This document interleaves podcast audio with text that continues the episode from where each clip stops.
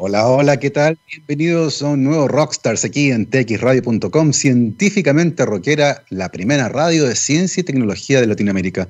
Estamos comenzando nuestro programa de hoy, miércoles 23 de septiembre, aquí desde un nublado parcial Santiago. La temperatura está bastante agradable, está todo muy primaveral. Ayer fue justamente el, equinoccio de primavera, así que comenzamos por acá a hacer los días cada vez más largos muchísimo tráfico aquí en Pedro de Valdivia con Bilbao, la gente está saliendo mucho.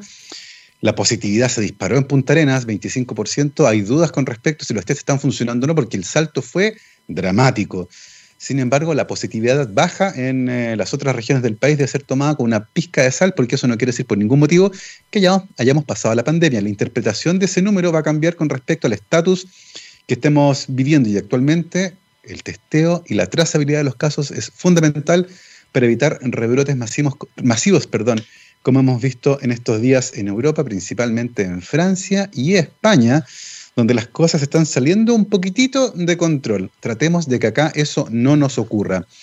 Comenzamos ya nuestra conversación de ciencia del día de hoy y ya la pueden ver. Nuestra invitada del día de hoy en la transmisión por streaming se trata de Francisca Soto Cabrera, licenciada en Comunicación Social de la Universidad de Chile, estudiante del Diplomado en Periodismo Económico de la Pontificia Universidad Católica de Chile, periodista científica de corazón y de pasión, hace difusión de la ciencia en castellano, alemán e inglés, directora de Conciencia, una plataforma de divulgación que pueden encontrar en Twitter como arroba cciencia-cl. Francisca, bienvenida a Rockstars. Muchísimas gracias, Gabriel. Muchas gracias por la presentación. Por favor, acá tenemos profesionalizado completamente. Nos falta solo la fanfarria para poder presentar bien a nuestros invitados e invitadas como corresponde. Primero lo primero, cuéntanos un poco, y yo sé que te ha afectado porque algo me dijiste fuera de micrófono, ¿cómo te ha afectado la pandemia, tanto desde el punto de vista personal como también eh, laboral y en el caso tuyo los estudios? ¿Cómo estás viviendo este proceso? Sí, la verdad es que ha sido bastante complicado porque, bueno, el periodismo, a diferencia de otras áreas, eh, requiere mucha calle. Entonces, eh, estar confinada o eh, ver limitado nuestro, nuestro caminar, nuestro andar en la calle ha sido bastante difícil. Eh, hacer periodismo se, se, se, complica más, pero eso no tiene que ser más que un desafío para poder ver otras maneras de comunicar y otras maneras de informar contrastando las debidas fuentes. también destacar de que, bueno, yo estoy a punto de, hacer mi defensa de, título y eso se ha visto también perjudicado por el tema de la pandemia. No es lo mismo hacer una presentación presencial que por videollamada, eh, pero bueno, hay que hacer todo lo posible para salir adelante como todos los estamos haciendo. Exactamente, ha sido una dificultad transversal y todos nuestros invitados e invitadas nos han contado cómo están viviendo el encierro. Algunos casos bien particulares están felices con el encierro, están ahí ah, todo bien, otros que han sufrido mucho, eh, los experimentos, por ejemplo, en el caso de, de las científicas, los científicos que hacen ciencia experimental, han sufrido de manera dramática, esto va a producir sin lugar a dudas un descalabro. Y así ha sido también el caso tuyo, porque, como tú decías, algunos procesos fundamentales en tu formación académica, como poder defender tu trabajo para titularte de periodista, están un poco detenidos por esto de la pandemia, así que esperemos que pronto se destrabe para que estés ahí con todo convirtiéndote en una periodista hecha y derecha. Lo primero, lo primero acá. ¿Por qué periodismo? ¿Qué fue lo que te llamó del periodismo cuando estabas en el colegio y tú dijiste, ese es el camino que yo quiero seguir? la verdad es que me, me di un poco la vuelta larga porque yo iba a ser eh, científica eh, y estaba destinada para eso. Yo en la educación media eh, estaba en periodismo, o sea, en, en, el área, perdón, científica, en la sección científica, científica bióloga, me interesaba mucho química, me iba bastante bien en el colegio. Y después cuando llegó la hora de, dar la PSU, yo ya había querido hacer muchas cosas, quería ser abogado, luego después cuando entré a la, a la especialidad científica me di cuenta que me gustaba mucho la ingeniería en computación, había aprendido HTML, CSS, después dije, no, cuando entré, eh, después a, tomé cuatro escuelas de verano en la Facultad de Ingeniería de la Universidad de Chile, tomé química, física 1, matemática 1, dije, no, me interesa mucho la ingeniería química, la biotecnología, eh, ahí eh, fui en su momento chica explora, me gustaba mucho, mucho, mucho, mucho la ciencia y así llegué a bachillerato científico en la Universidad de Chile porque si bien es cierto me interesaba mucho la ciencia, todavía no, no me interesaba una carrera en específico. En primer lugar quería tecnología médica, pero después cuando entré a bachillerato me di cuenta que era totalmente lo opuesto a lo que yo creía que era la carrera.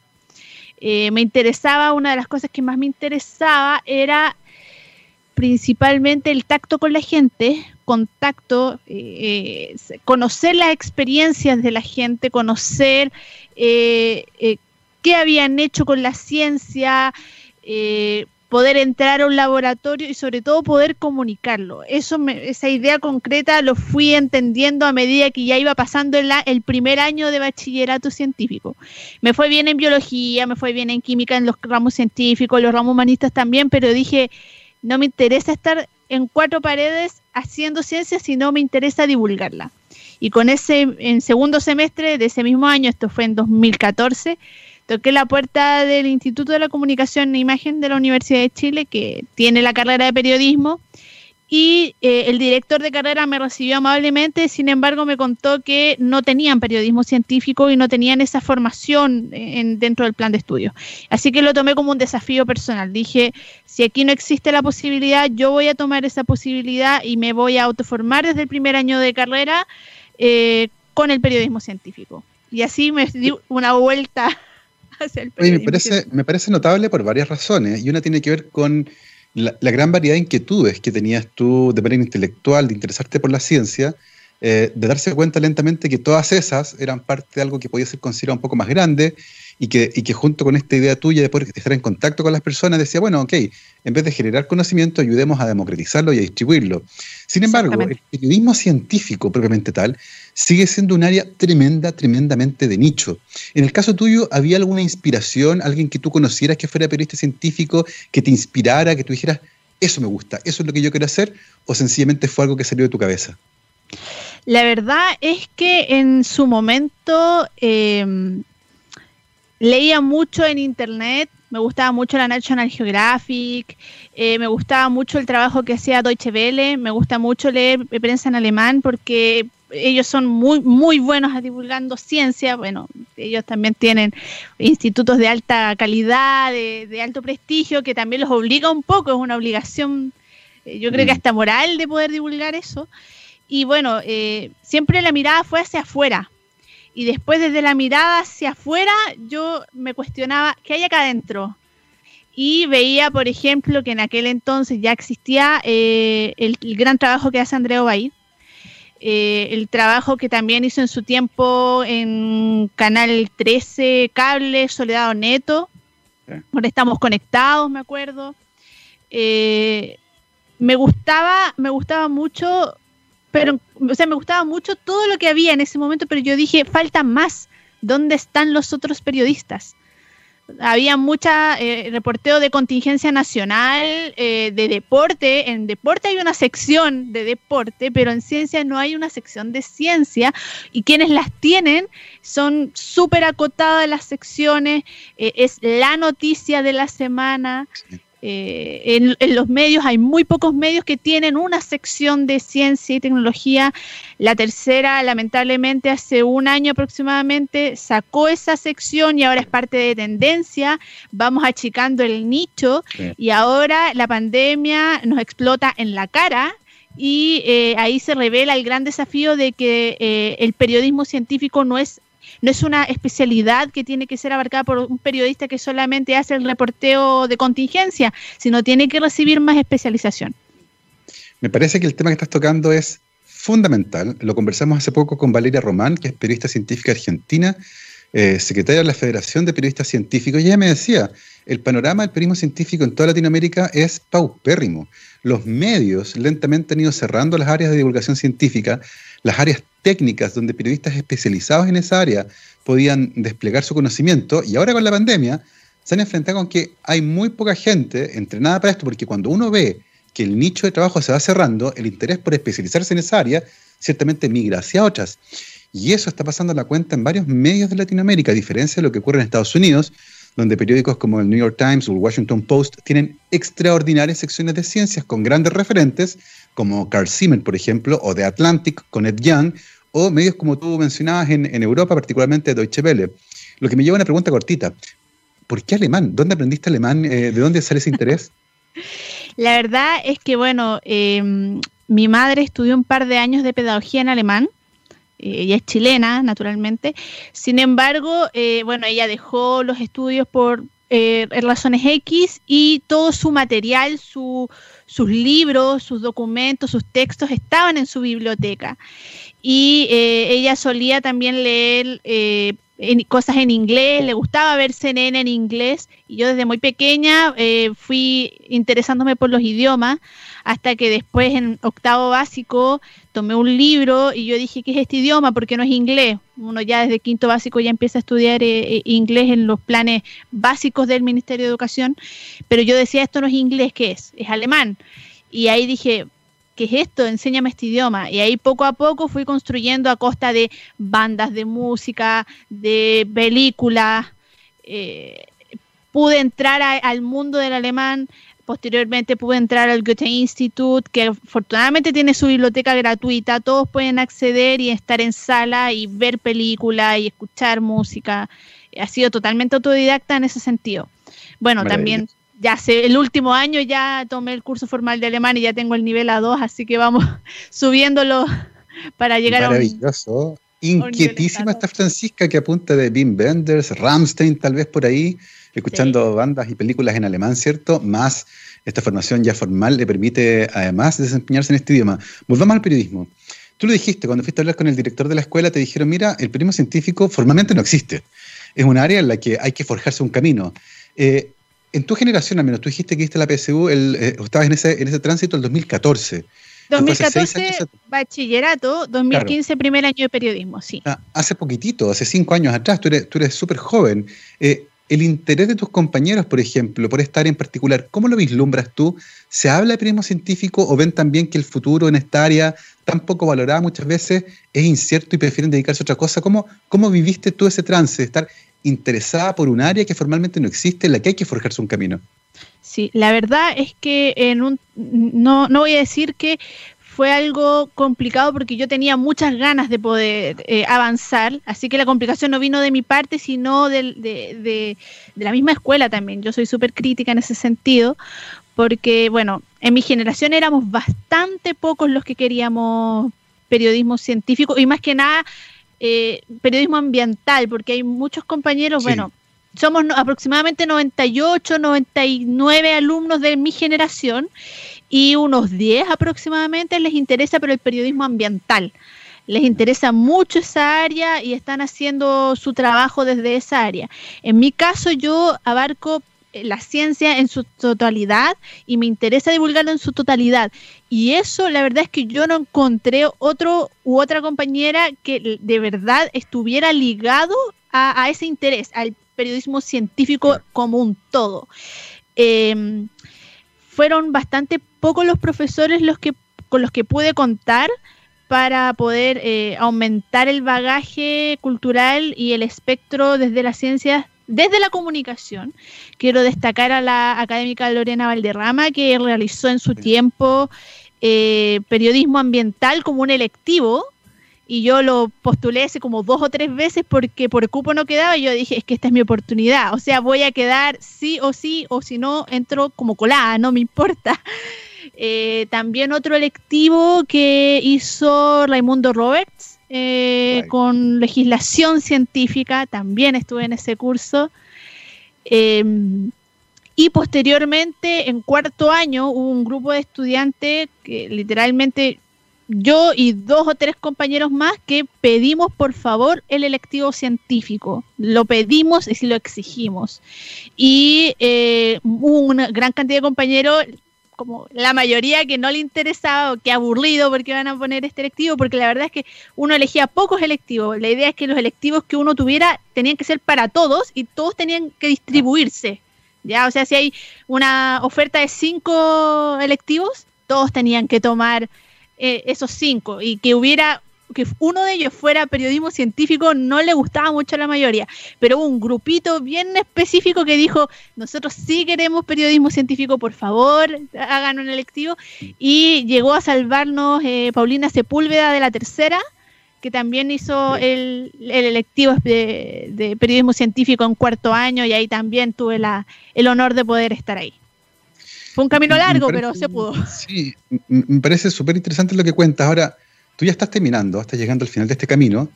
Eh, tienes muy claro todo lo que te ha tenido que ocurrir para poder llegar a donde estás y poder seguir el interés que tú tienes. Y ha sido una, una pelea constante contra un sistema que no tiene una oferta muy alta. Yo imagino que el panorama en otras universidades no debe ser muy distinto. Eh, ¿te, parece que eso se relaciona directamente con esta un poco falta de interés de los medios por posicionar a la comunicación de la ciencia de manera relevante? Lo, discutíamos antes, la tercera cerró su sección de ciencia, la pasó a tendencia, en el Mercurio existe todavía un pesito pequeñito eh, y sobreviven todavía algunos periodistas científicos ahí, pero son poquititos.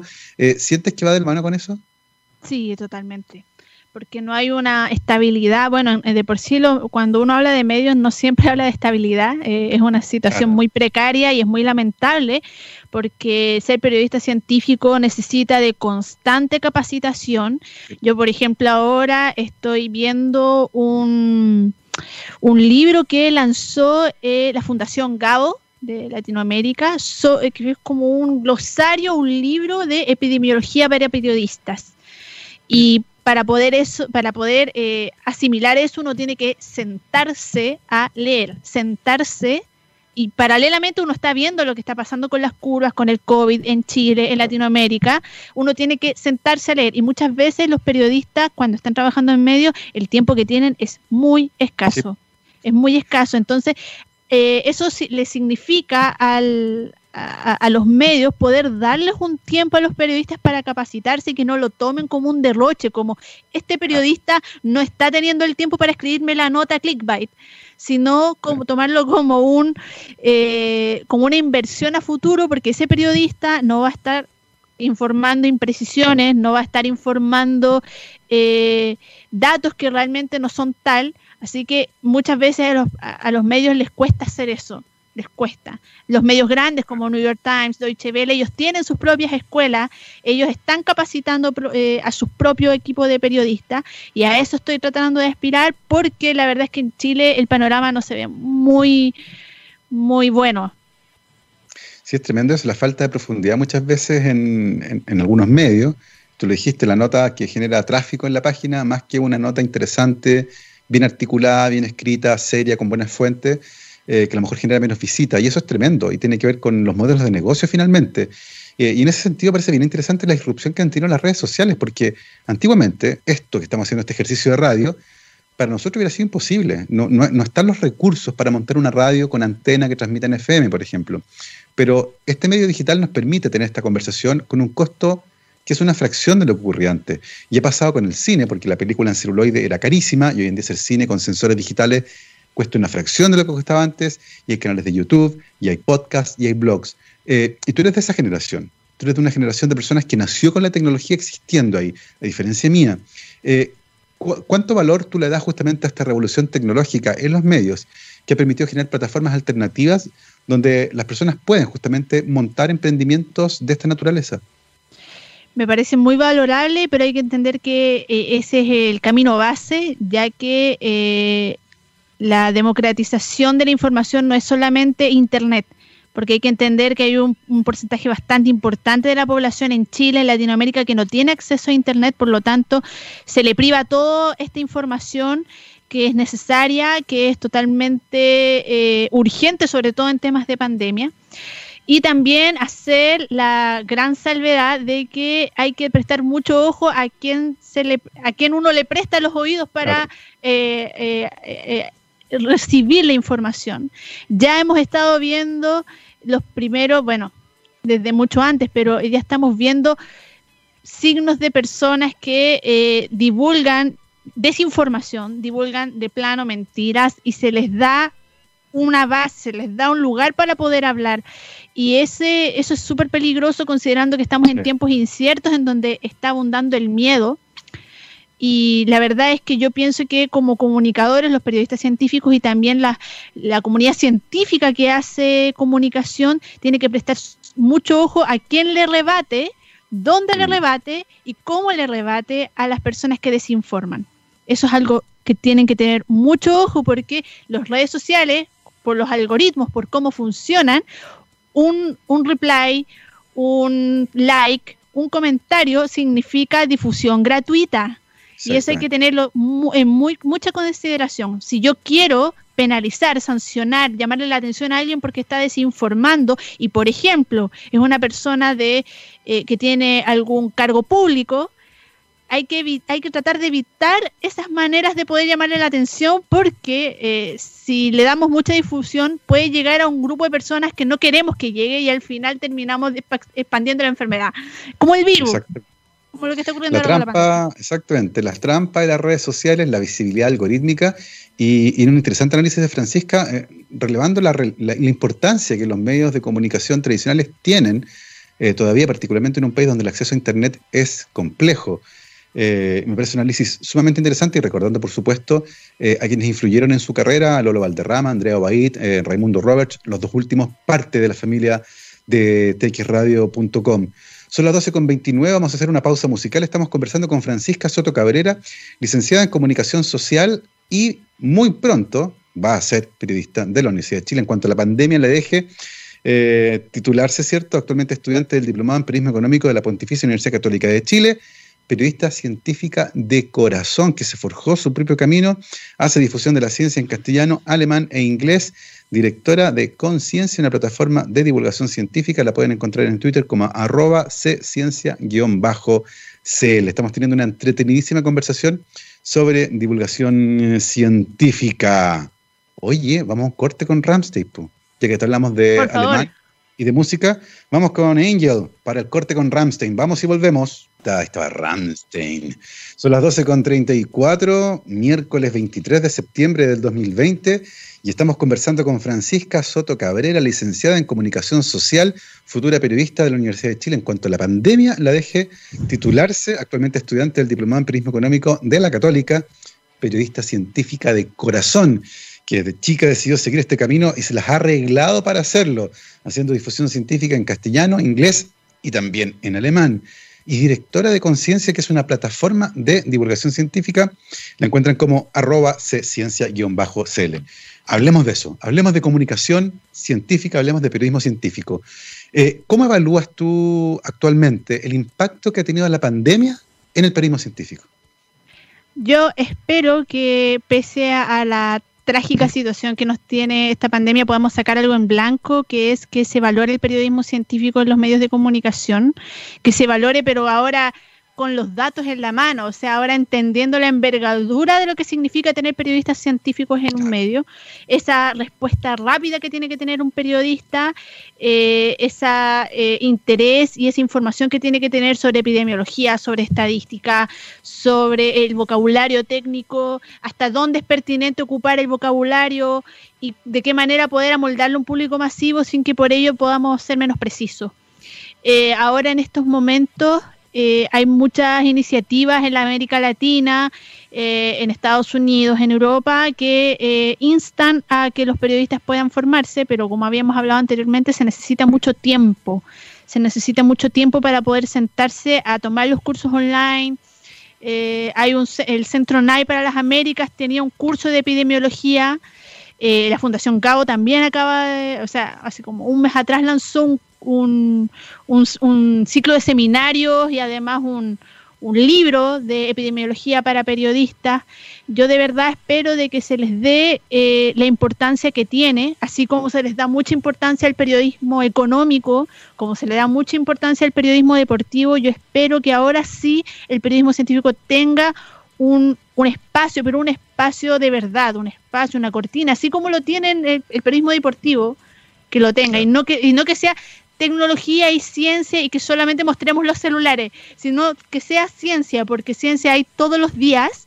Y más allá del nuevo lanzamiento de la PlayStation 5, esa tecnología ya está bien que se comunique, pero la ciencia también tiene que tener un espacio con descubrimientos, con conversación con eh, científicas y científicos, poder eh, pluralizar más el contenido más allá de lo que es lo que puede ser potencialmente comprado. Exactamente. Es una discusión súper interesante que le he tenido a veces con mi querido amigo Jaime Coloma, hombre también de esta radio, pero también de televisión. Y hemos discutido muchas veces de la falta de este tipo de contenido en medio. Y él me ha dicho muy frustrado que ha estado en varias reuniones donde plantea esto y la respuesta que le dan es, a la gente no le interesa esto. La gente se quiere relajar, la gente no... ¿eh? Y, y, como que arriba lo cortan. Pero si uno va a ver las encuestas de percepción de la ciencia que ha hecho CONICIT, un porcentaje importante de los chilenos, que ronda el 80%, siente interés por estos temas y no encuentra dónde informarse. Tú como periodista a punto de titularte, ¿cómo vislumbras eh, esta suerte de dicotomía donde muchas veces el editor dice, no, a la gente no le interesa esto? Y es un juicio, a la gente no le interesa esto, y las encuestas nos dicen otra cosa. ¿Cómo, cómo evalúas tú esa dicotomía? Yo, bueno, yo trabajo en un medio escrito de comunicación, en un diario particularmente, y puedo dar fe de que si yo reviso las estadísticas y las notas de ciencia, a veces eh, aparecen en la última fila de la encuesta, es como el primero de abajo hacia arriba, el último. Pero hay otras en donde eh, puede ser hasta la primera de, la, de, los rankings y hasta la portada. Yo pienso de que el foco eh, tiene que estar puesto en en qué le afecta a la gente y desde qué arista podemos comunicarlo. Al menos el trabajo que hacemos en, en C-Ciencia es apostar por combinar lo que ocurre en la contingencia nacional y poder asimilarlo a la ciencia. Por dar un ejemplo súper práctico, por ejemplo, si el, el ISP en marzo, cuando los niños entran al colegio, eh, prohíbe la distribución de cierta cola fría por ser tóxica, el periodista de contingencia simplemente va a decir que el ISP prohibió esta cola fría. Yo tomo esa nota y en Ciencia lo que hacemos es explicar, hablar con un químico, hablar con un farmacéutico, hablar con alguna persona experta en toxicología que me explique por qué es tóxica esa cola fría, cuál es el elemento que, que, hizo que al finalmente fuera eh, sacada del comercio. Y eso yo sé que le va a interesar a una mamá, a un papá, por sus hijos, porque tiene un componente emocional. Muchas veces eh, el periodismo científico está relacionado con la racionalidad, con la lógica, y eso está, mm. estamos súper de acuerdo, pero al público también se le llega por las emociones. La gente en estos momentos con la pandemia está ojo con lo que está ocurriendo, ¿por qué? Porque le puede afectar a mi abuelo, le puede afectar a mi papá, le puede afectar a mi mamá. Entonces tenemos que aprender a usar bien esas herramientas para poder llegar al público masivo ser técnicos y solamente ser técnicos nos vamos a llegar a nadie más que al mismo público, a los convencidos, al mismo público al cual eh, está realizada la noticia. No, no, no me interesa llegar a astrónomos solamente, me interesa llegar a un público grande, no me interesa solamente llegar a químicos, me interesa llegar a un público más grande.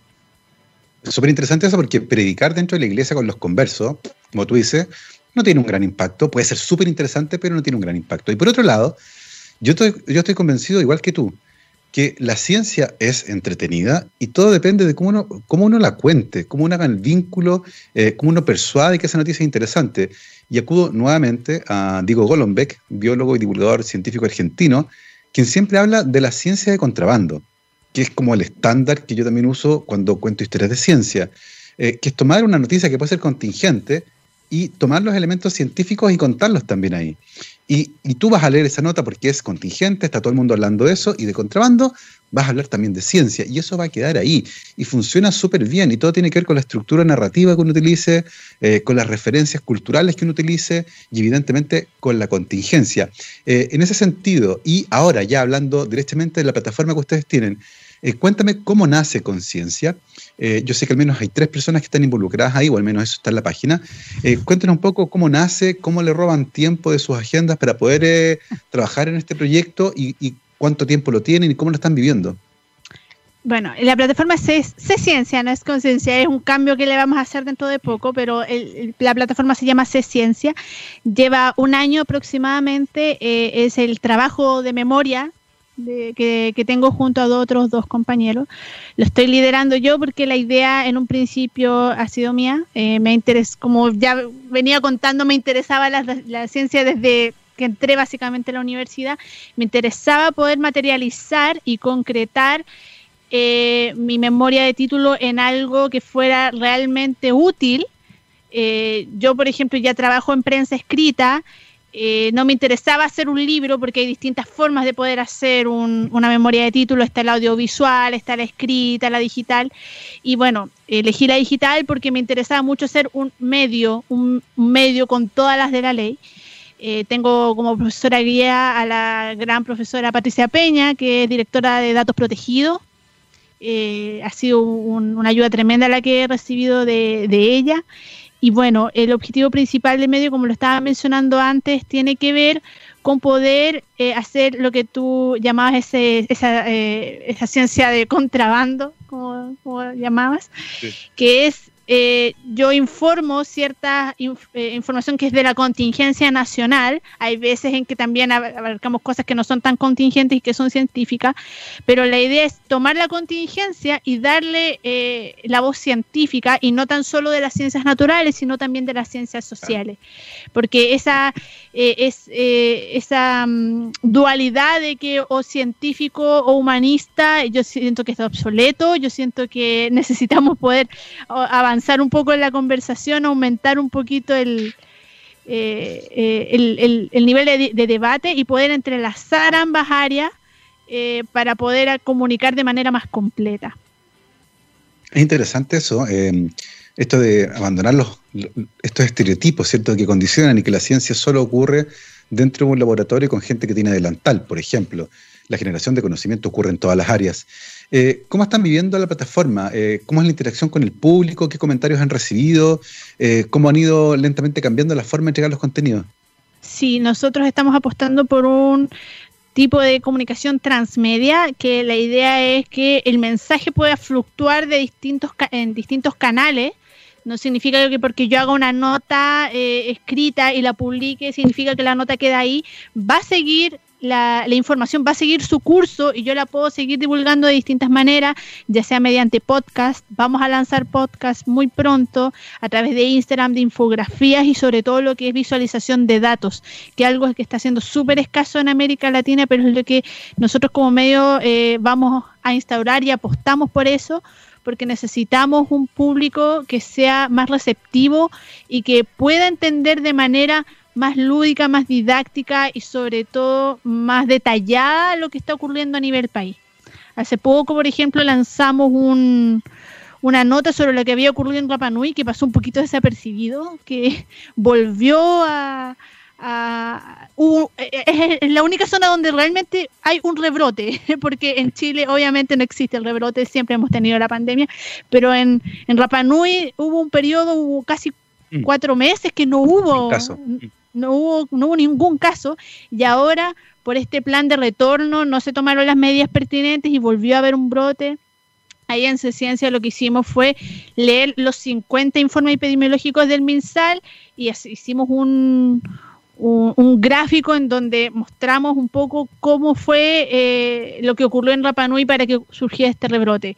Es algo didáctico que le permite a la gente con un primer vistazo poder eh, analizar la información en vez de, no sé, copiar y pegarle un Excel aburrido que nadie va a entender.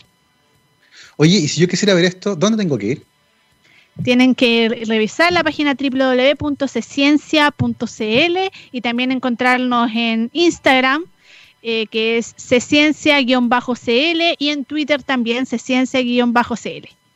Así que lo saben, si quieren ver este análisis que hicieron, por ejemplo, de los informes epidemiológicos para tratar de entender muy bien lo que está ocurriendo en Rapa Nui, ahí tienen las coordenadas www.ciencia.cl y en Instagram y Twitter arroba ciencia-cl.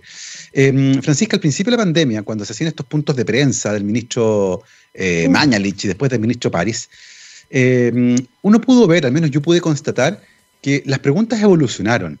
E inicialmente las preguntas eran como un poco, poco profundas, tal vez no se ocupaban bien los términos, eh, hasta la subsecretaria se equivocó para definir lo que era un PCR, pero como que lentamente uno fue, que fue viendo que los periodistas y las periodistas se fueron especializando, fueron leyendo, y después las preguntas eran, oye, pero era una cosa que daba gusto, manejaban los términos, tenían la estadística, contra preguntaban, eh, tú como, como, estudiante de periodismo, ¿cómo viviste ese proceso de ver al principio eh, preguntas que, perdonando el término, eran tal vez un poco torpes, pero que rápidamente aprendieron un montón y uno vio un cambio y ahora sí la autoridad estaba siendo sometida a las preguntas que uno espera que, responda. ¿Cómo viste ese proceso? La verdad es que ese proceso fue una cosa maravillosa porque significa de que eh, hay un cuerpo de periodistas importante que valora el, eh, el sentido de la comunicación. Mm. Lamentablemente hay un statu quo en donde eh, los reporteros, los que están en la calle, están con la grabadora en la mano, se ciñen muchas veces a la pregunta-respuesta a la pregunta pauteada, porque hay que decirlo, y yo eh, soy testigo ocular de eso, muchas veces en la moneda, antes de que oficialmente sea la pauta, eh, el relacionador público te pregunta, ¿alguien eh, tiene otra pregunta que no sea de la pauta? Para decirte posteriormente, no la hagas, o el ministro o ministra no te la va a responder. Eso existe, eso es real. Yo lo he vivido personalmente, así que muchas veces hay periodistas que con, mucha fuerza eh, no hacen, o sea, hacen la pregunta de tal manera, aunque saben de que no se las van a responder. Y bueno, eso es un, deber mínimo del periodismo, pero tener que eh, estar en contra de la corriente, además estar estudiando, además estar con las notas, tener unos horarios de trabajo bastante largos, es todo un esfuerzo que se hace paralelo y yo pienso que hay que rescatarlo, pero no digo de que tengan que ser, eh, que los periodistas tengan que ser glorificados por eso, mucho menos. Es, es nuestro trabajo y tenemos que seguir haciéndolo eh, con, toda la ética del mundo. Eh, tenemos que seguir haciéndolo con responsabilidad y sobre todo poniendo las cartas sobre la mesa sobre las responsabilidades que, le, que van a tener que asumir ahora, por ejemplo, el ministro Mañalich a propósito de la, la acusación constitucional. Exactamente, porque los periodistas que hablan la moneda no son relacionadores públicos. Eh, no. están ahí para hacerle preguntas que se busca al ministro, están para que eh, respondan con respecto a lo que se espera de su función y la ciudadanía esté perfectamente bien informada acerca de cómo se están tomando las decisiones, que es probablemente el área más gris de la administración pública, porque los datos están, pero cómo esos datos se utilizan como insumos en la toma de decisiones es un área súper oscura porque nosotros no estamos ahí en la moneda, en las reuniones privadas probablemente muy pequeñitas, donde finalmente se decide qué cosa se va a hacer. Y en ese sentido el periodismo tiene una labor social tremenda, que es ser inquisidor y no complaciente eh, para poder informarnos de manera correcta. Em, conversamos de varios desafíos que había en el mundo del periodismo científico. Eh, en Chile hay muchísimos, y en, y en, Latinoamérica en general muchísimos, que tienen que ver con los espacios, con las oportunidades pero también mencionamos lo que está ocurriendo afuera. Y si bien no todo el mundo tiene acceso a Internet, y si bien no todo el mundo habla o lee un segundo idioma, eh, tú mencionaste otros medios, particularmente el New York Times y Deutsche Welle, que habían hecho un gran, gran trabajo. Eh, ¿Qué cosas te han gustado de cómo se ha hecho, por ejemplo, informar sobre la pandemia en medios que no están en Latinoamérica? ha sido maravilloso porque de alguna manera eh, eh, es una realidad distinta que se vive en Latinoamérica por la forma en que se hace periodismo ahí mm. y eh, invita también a Latinoamérica, Latinoamérica, a poder mirar allá lo que se está mm. Poder hacer el debate pertinente y cómo poder asimilarlo a las audiencias acá en, América Latina. Hay iniciativas muy importantes que están ocurriendo en América Latina que de alguna manera miran hacia Norteamérica, hacia Europa. Por ejemplo, lo que ocurre con Ojo Público en Perú, ellos mm. hacen eh, visualización de datos, están haciendo información sobre pandemia y hacen unas eh, unas eh, visualizaciones espectaculares sobre lo que está ocurriendo con mapas interactivos. uno pincha y te aparecen estadísticas, uno pincha un, una imagen y te aparecen más información y es súper interactivo, no hay por dónde aburrirse. También eh, es súper destacable lo que está haciendo Animal Político en México, mm. eh, súper interesante. Ahora sí, por ejemplo, acá en Chile, mirando en Chile, lo que está haciendo con los podcasts, eh, Fastcheck, eh, fastcheck.cl también, que es ahora el Fast Check, es una plataforma muy importante para hacer periodismo y sobre todo para contrarrestar la desinformación imperante que está ocurriendo a propósito de la pandemia. Eh, todo eso, el fast check, visualización de datos, reportaje, eso ya lo tiene New York Times, Deutsche Welle desde, desde hace mucho tiempo, porque asimila y valora mucho la proactividad de eh, el equipo de periodistas y también se abren a ideas que, eh, bueno, tienen el sustento económico para poder darse ese gusto. Entonces, poder hacer todo e, e, ese cúmulo de creatividad para poder lanzar nuevo tipo de información que toma tiempo. O sea, no es como el reporteo que yo hago de un día para otro eh, por haber puesto el micrófono. Eh, duran semanas, semanas de planificación con diseñador gráfico, con eh, un programador, con un diagramador, con una, audio, una persona en audiovisual, todo un equipo grande, dura una semana o, un poco más. Y todo eso cuesta dinero. Y la verdad es que no todos los medios acá en Chile apuestan por eso. Yo, por ejemplo, ahora estoy gratamente sorprendida con lo que está haciendo la tercera en su versión digital.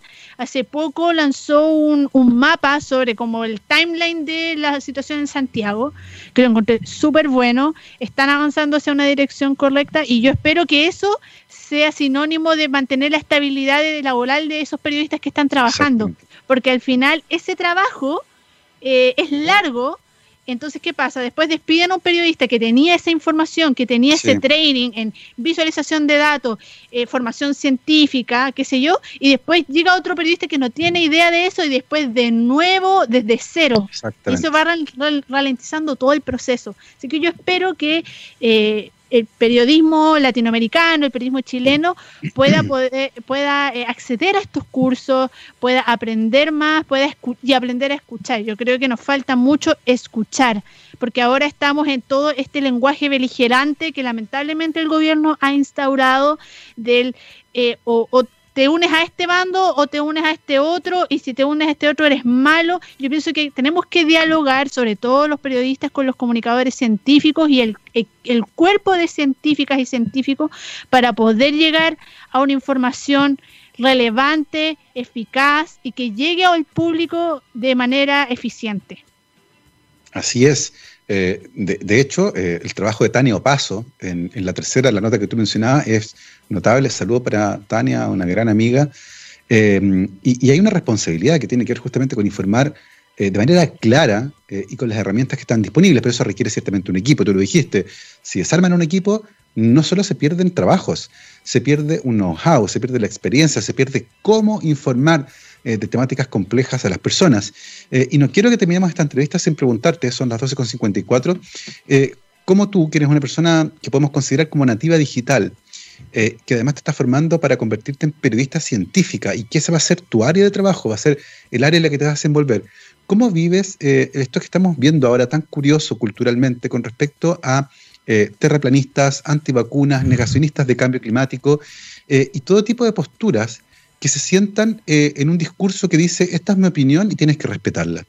Eh, lo que genera un montón de problemas, particularmente cuando el que dice eso es el presidente, por ejemplo, de Estados Unidos, eh, un tipo que claramente no está preparado para un cargo de esa naturaleza, que está polarizando a su país de manera peligrosa. Lo que estamos viviendo en Estados Unidos hoy día es tremendamente peligroso, un país donde la gente tiene armas y en el que el presidente ya está diciendo que las elecciones de noviembre van a ser fraudulentas. Y en Estados Unidos puede caer la escoba si Donald Trump pierde, porque va a salir con este discurso de que hubo fraude. ¿Cómo vives tú este proceso de estas, eh, de las, no solo de las fake news, sino de cómo circula información por medios, medios digitales y cómo las personas la abrazan como si fueran la verdad? Perfecto. Yo soy un, eh, del del grupo de periodistas que piensa que eh, tenemos que tratar de evitar a un público masivo, porque entre periodistas podemos hablar eh, en, estos códigos, pero tratar de evitar usar la palabra noticias falsas, porque por esencia una noticia no tiene que ser falsa. Una noticia es con información verídica, contrastada y veraz. Y la verdad es que eh, hablar de noticias falsas da mucho lugar a que la gente de alguna manera cuestione cosas que son ciertas.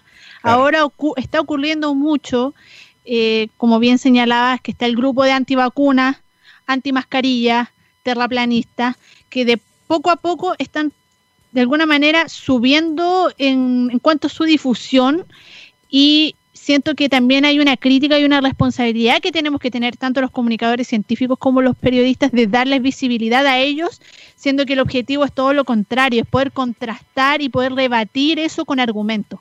Muchas veces pienso de que hay ciertos comunicadores que en una intención obviamente eh, eh, natural de poder decirles que están equivocados, al final lo único que están haciendo es divulgar y comunicar más esa idea para que más adeptos eh, se empiecen a sumar.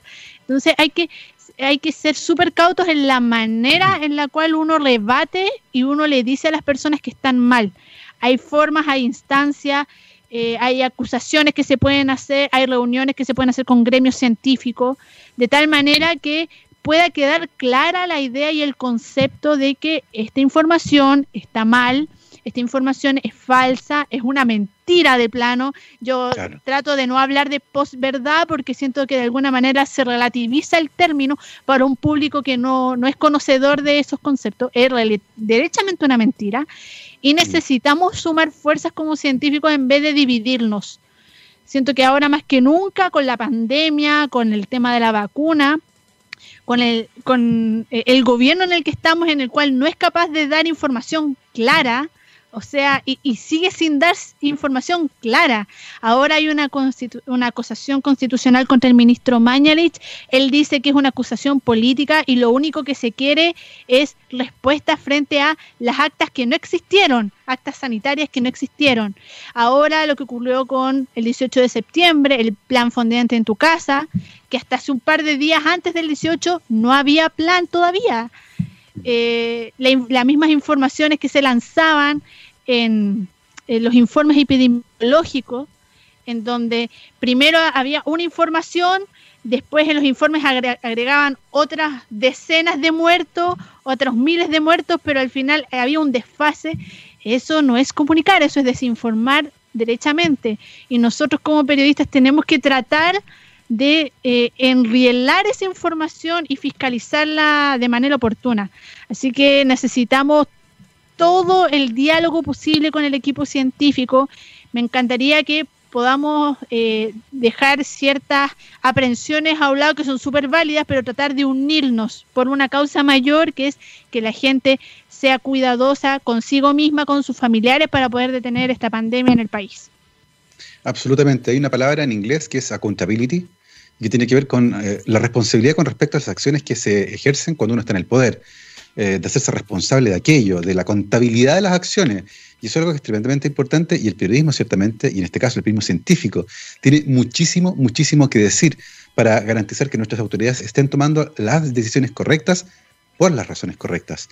Son las 12.59, se nos pasó la hora así, volando, pero hemos tenido una extraordinaria y muy entretenida conversación con nuestra invitada del día de hoy, Francisca Soto Cabrera, licenciada en Comunicación Social futura periodista de la Universidad de Chile, actualmente estudiante del Diplomado en Periodismo Económico de la Universidad Católica, periodista científica de corazón que hace difusión de la ciencia en castellano, alemán e inglés, directora de C-Ciencia, plataforma de divulgación científica que encuentran en www.cciencia.cl y en Instagram y Twitter como arroba cciencia-cl. Francisca, muchísimas, muchísimas gracias por habernos acompañado en Rockstars.